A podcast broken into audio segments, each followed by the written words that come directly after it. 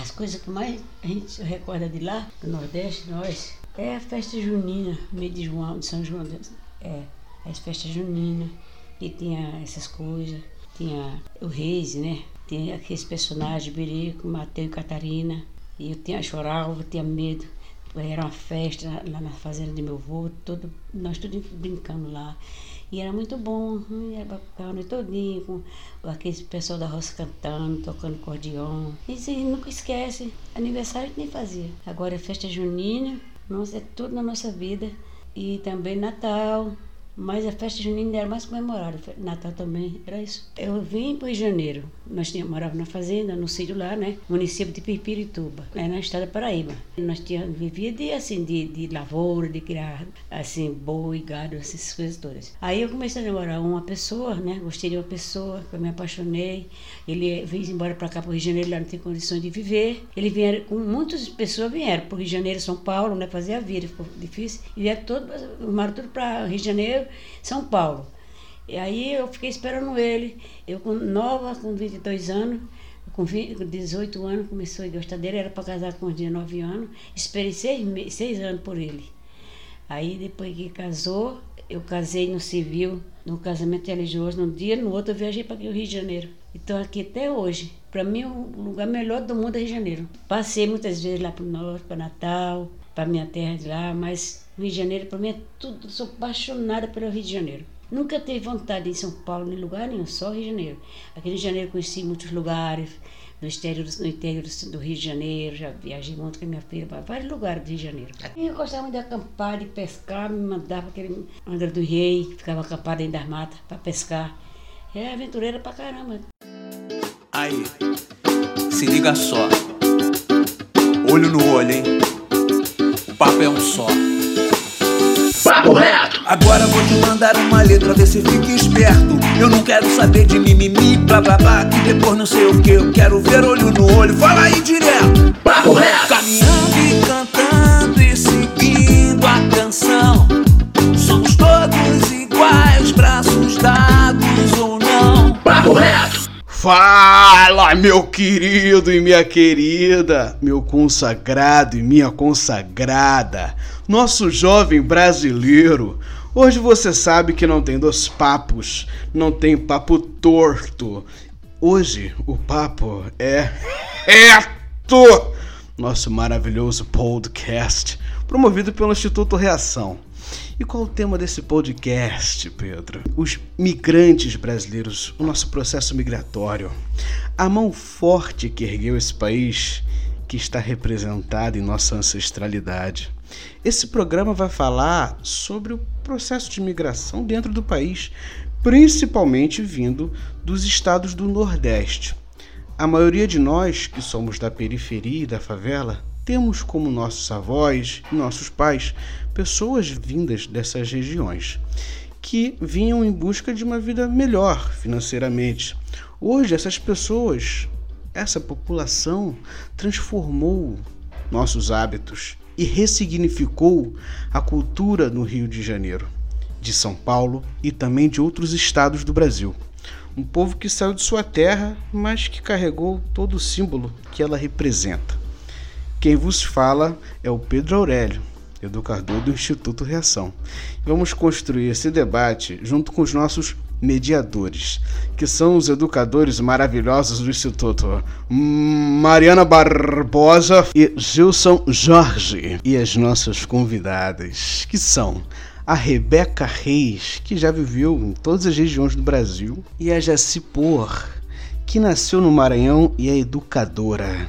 E dessa vez quem vai começar mandando o papo vai ser a nossa educadora Mariana Barbosa. É contigo, Mari, manda o papo reto! Então, vou começar o podcast que, é, buscando saber das nossas convidadas qual foi a motivação da vinda delas para cá, para o Rio de Janeiro. Você pode começar, Rebeca, por favor?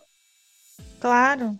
Então, eu vim para o Rio porque meu pai é militar e a gente teve que se mudar algumas vezes.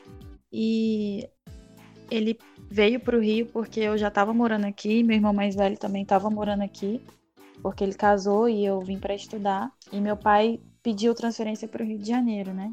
Na verdade, minha família toda é daqui. mas ele quis ficar aqui justamente para ficar mais próximo da gente. Então, Mari, a minha maior é, motivação para vir para o Rio foi estudar mesmo. Além do, da, da, insistência da minha irmã e dos convites dela, foi estudar mesmo, é buscar esse meu lugar ao sol, é, é realizar esse sonho de, de me formar e de ser a primeira da minha família a me formar, a entrar numa universidade. E graças a Deus eu conquistei. Foi como eu havia falado. As outras conquistas que vieram, né? Tudo que eu conquistei hoje foi. É, partiu dessa primeira conquista. Então, meu maior objetivo era estudar. Não que na minha cidade não. não eu acho que talvez até conseguiria, mas eu acho que seria muito mais difícil. Não que foi fácil. Aqui no Rio não é, não é fácil. Nada é fácil. Tudo requer muito, é, muito esforço, muita dedicação. Não foi fácil, mas talvez foi menos difícil do que na minha cidade, né? Aqui eu encontrei mais incentivos, eu estudei num pré-vestibular comunitário, entendeu?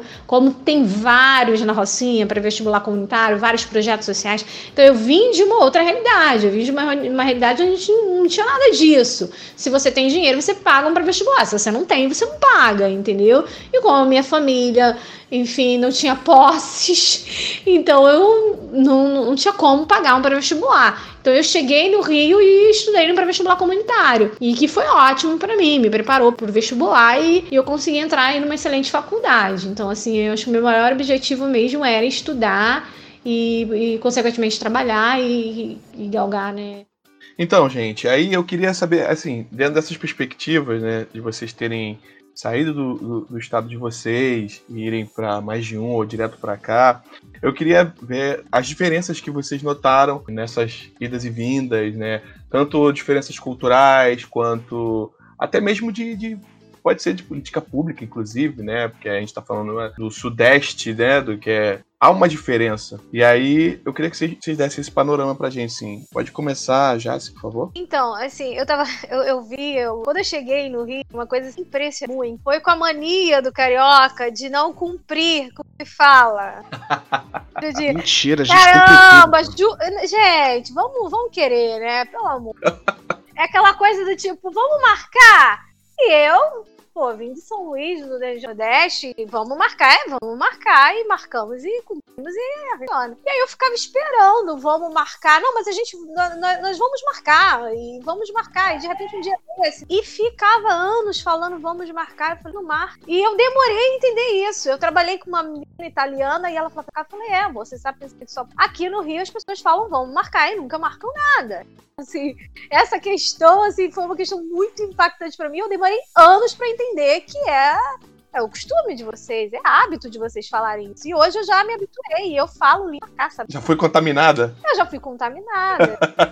e, e, você, Rebeca, quais qual as diferenças que você nota, assim? Então, muita gente tem costume um pouco de falar mal do Rio, mas eu acho que aqui é, seja uma pessoa que tenha condição financeira ou não, tem oportunidade de ter acesso às coisas com mais facilidade do que em outros estados, em outras cidades. Então, aqui é fácil você ir num teatro, aqui é fácil você ir no museu, aqui é fácil você ter acesso a lazer, tipo uma praia, coisa que eu não notei nos outros estados. Então, essa facilidade me chamou muita atenção. Você morou em quais estados mesmo? Então, eu já morei no Pará, já morei em Natal, já morei no Sul, Rio Grande do Sul, já morei em Minas Gerais, já morei em Mato Grosso. Isso, é só, eu só quero fazer uma ação. É só, eu só queria fazer um pequeno adendo, fala a Rebeca, que é sobre esse acesso, pura e pura. Mas assim, a questão do, do acesso ao teatro, eu queria que seja fácil. Eu acho que talvez menos difícil. Mas aí a gente, eu ainda encontrei uma idade, por exemplo, eu trabalhei no Reação Tempo e a gente, eu fazia muito passeios. E era interessante que a gente descia com as crianças de ônibus. Quando chegava ali na Baixo Gávea ali, as crianças já perguntavam onde a gente estava. Para eles, assim, tudo, sair da roça, sair da comunidade, ir para onde, entendeu? Então, assim, a gente sabe que tá, assim, é mais acessível do que das regiões. Mas eu acho que ainda não é tão fácil, principalmente unidade. É que ele, eu, eu percebo ainda uma certa nesse. Bom, foi o que eu vi, que eu observei das Sim, sim. Eu acho que é realmente assim, aqui a gente se for comparar com locais muito do interior, realmente. Agora, é, vendo isso que você está trazendo, aí a gente pode falar até de uma relação de pertencimento, né? O quanto as pessoas que moram aqui na cidade e têm, né? Esses locais para acessar, museu, cinema, teatro, mas talvez não tenha essa sensação de pertencimento ao local, né? Aí a gente também entra em outras, outros problemas, né? Então, gente, é, quando eu perguntei é, sobre as motivações, né? É, já se falou um pouco de encontrar o seu lugar ao sol. E eu acho que existe é, é, essa expectativa com relação aos estados do Sudeste, né? Rio, São Paulo, dessa busca de, de ascensão social, né? essa busca por novas experiências de trabalho. E, e aí minha pergunta é, é para as duas, né? Qual a sua experiência aqui com a cidade do Rio de Janeiro?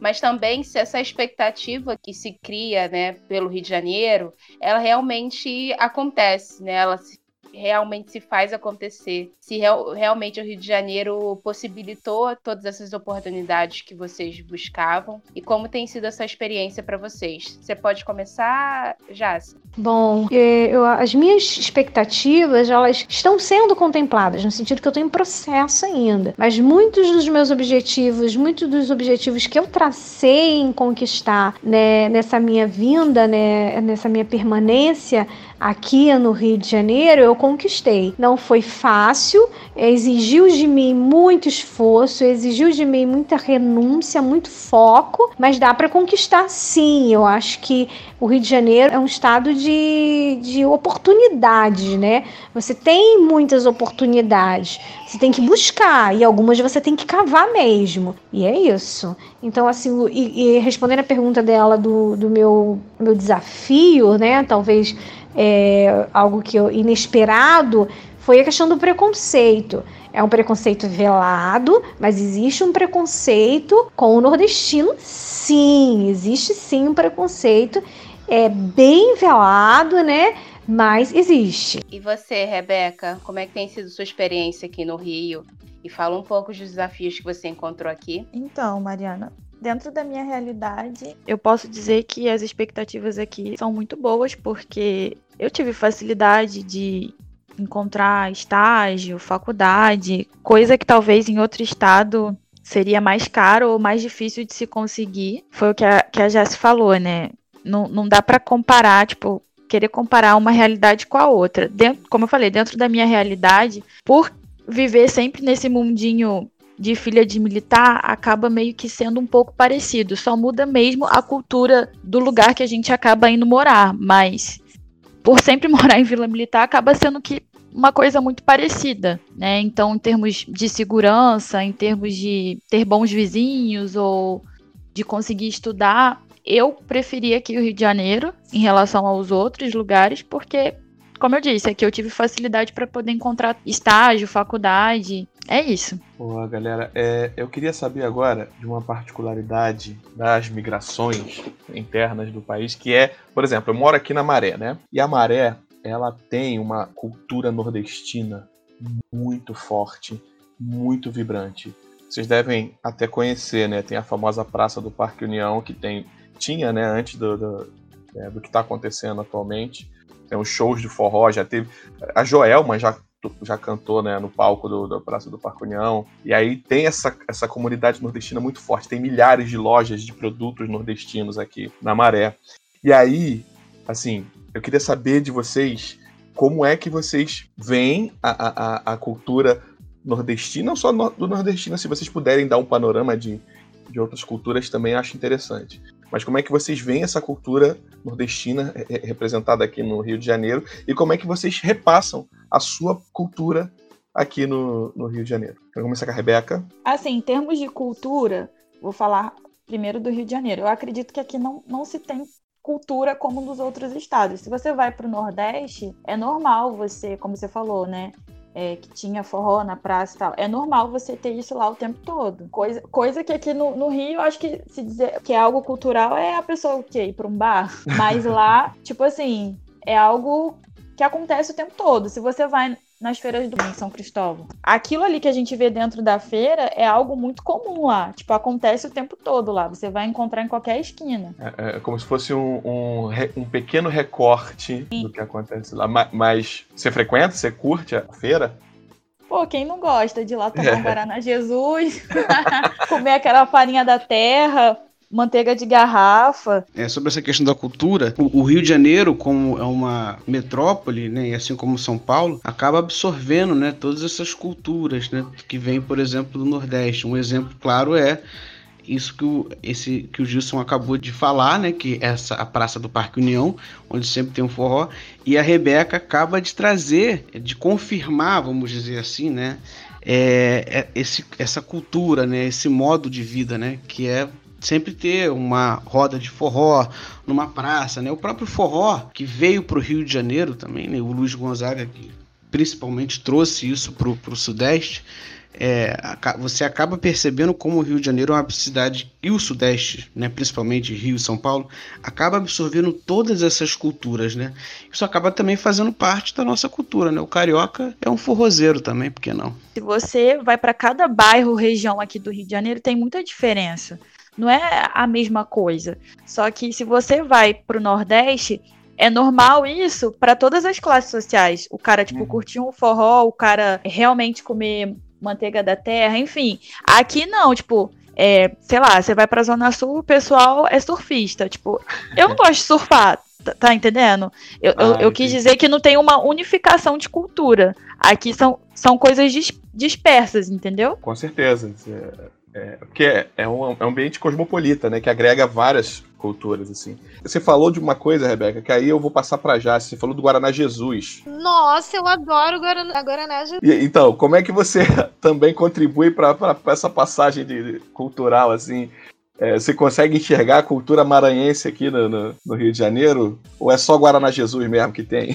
Bom, vamos lá. Essa é uma pergunta muito interessante. Que eu vi uma família tradicional, né? Que, que meu pai, minha mãe, a gente ia casa e a gente não lugar nenhum.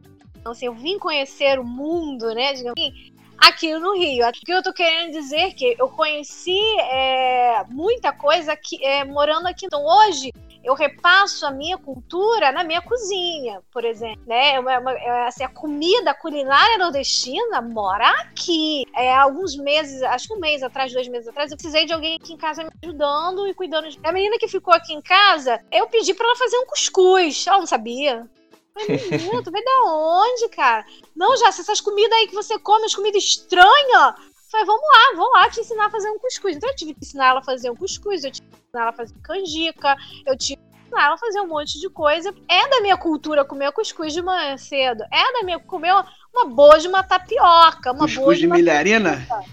Cuscuz de milharina, e não com manteiga. Tem seu valor, totalmente na minha casa é o que há. Então, assim, a, a cultura né, nordestina, que é mais presente da minha vivência enquanto família que a gente não saía e era ali e tal.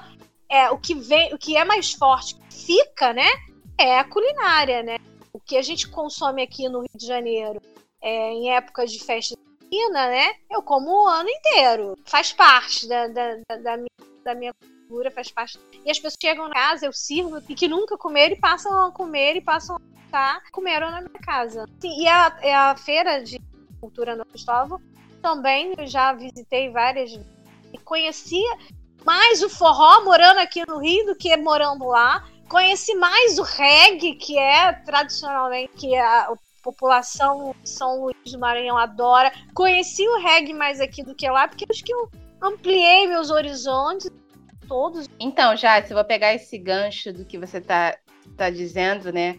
É porque a gente entende que a, a população nordestina que veio para o Rio de Janeiro, é, é, é, ela, não só, ela não só veio para cá, né, para buscar emprego, ela faz parte da construção desse estado, da nossa cultura, e não é à toa que, que as coisas se misturaram da forma que a gente está discutindo aqui hoje, mas ela está presente, né? É, é, você é professora como eu, e, e, em determinado momento da minha vida, eu dei uma aula para uma turma que, majoritariamente, é, os pais dos meus alunos eram todos nordestinos.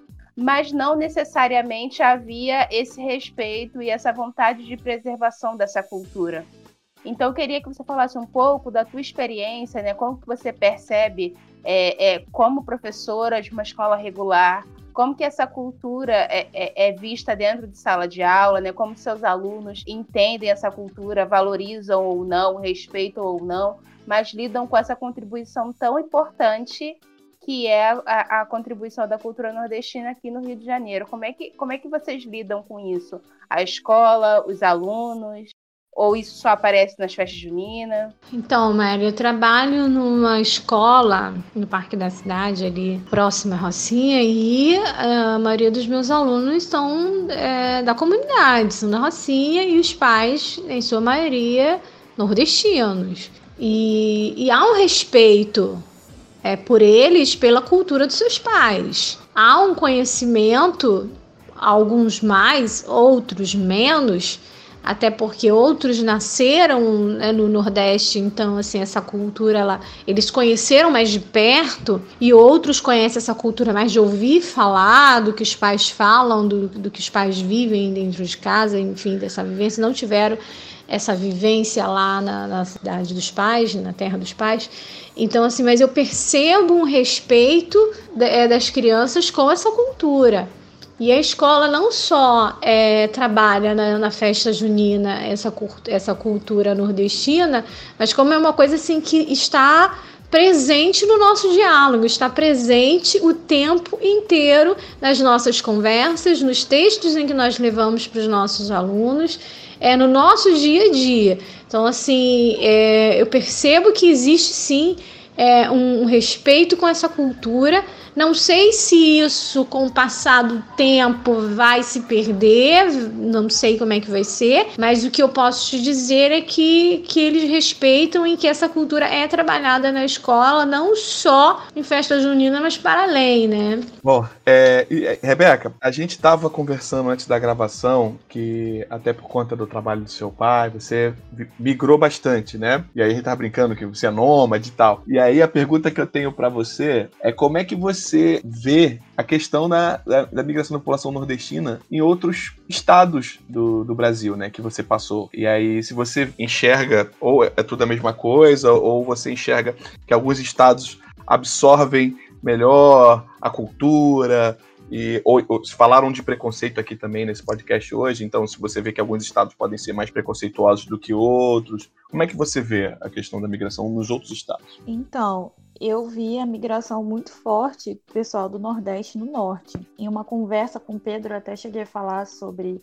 Lá no, no Pará é, tem muito garimpo. Então, assim, você acaba vendo mais o pessoal do Nordeste do que do próprio Pará trabalhando nos garimpos lá. Então, a, as culturas, elas meio que se misturam, assim, porque, por exemplo, é, eu sei que o vatapá, que é uma comida típica do Nordeste, tem no Pará, só que o jeito que é feito no Nordeste é diferente que é feito no, no Pará, mas assim, é a mesma coisa, entendeu? Só que de forma diferente. Lá eu não vi, tipo, nenhum preconceito, até porque tem muitas coisas similares. Agora, é, acho que foi mais no, foi no norte mesmo, não vi em, em outro lugar, assim. Tipo, no sul, no Rio Grande do Sul, eu não me recordo de ter me deparado com pessoas que eram do Nordeste, não. É, ali no Sul realmente a gente nunca não, não tem muitas informações de imigração para o Sul aqui dentro do Brasil, né? A gente vê muita galera que vem de fora do Brasil. E essa coisa do garimpo aí que a Rebeca tá trazendo é, é assim, é interessante, né? Quando a gente olha a história, né? A gente vê o ciclo da borracha lá atrás, que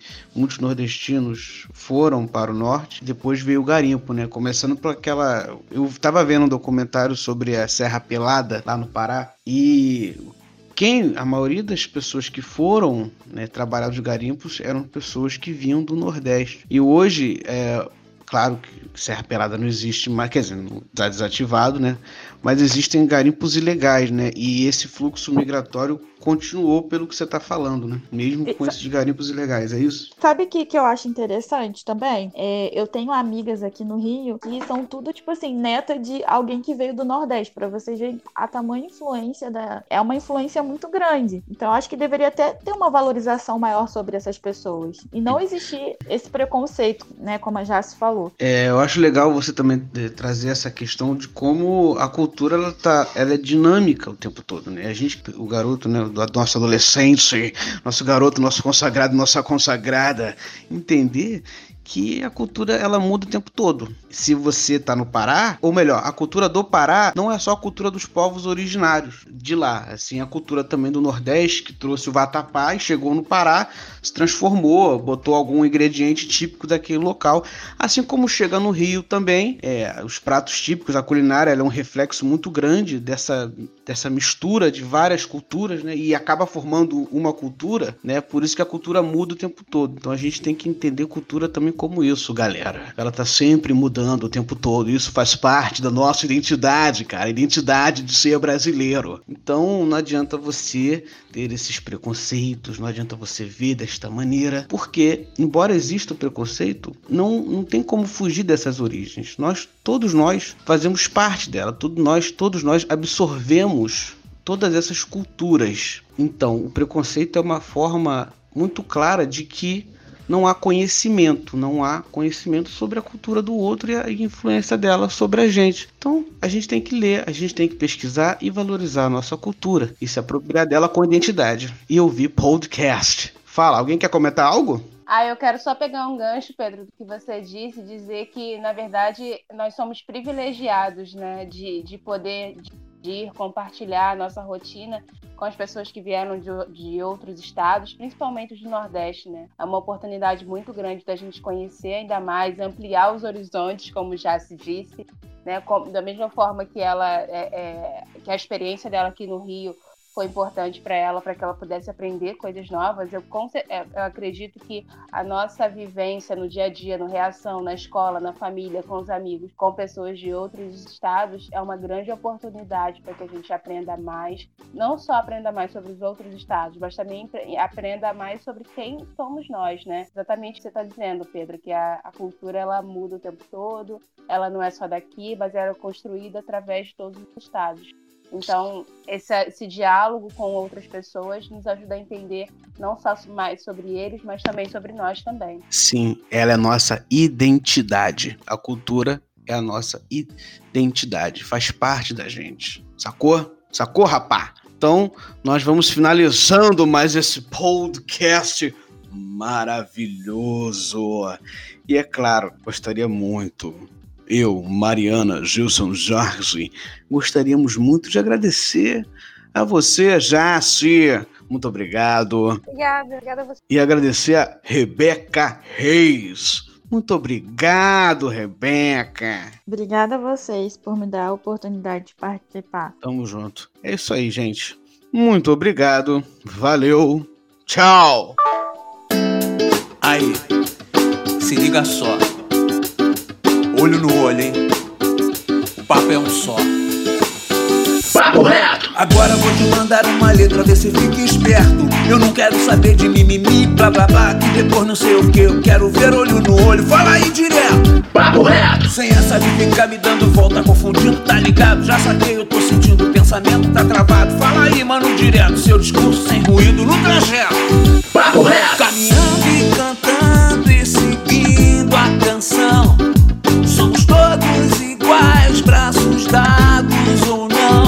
Whatever.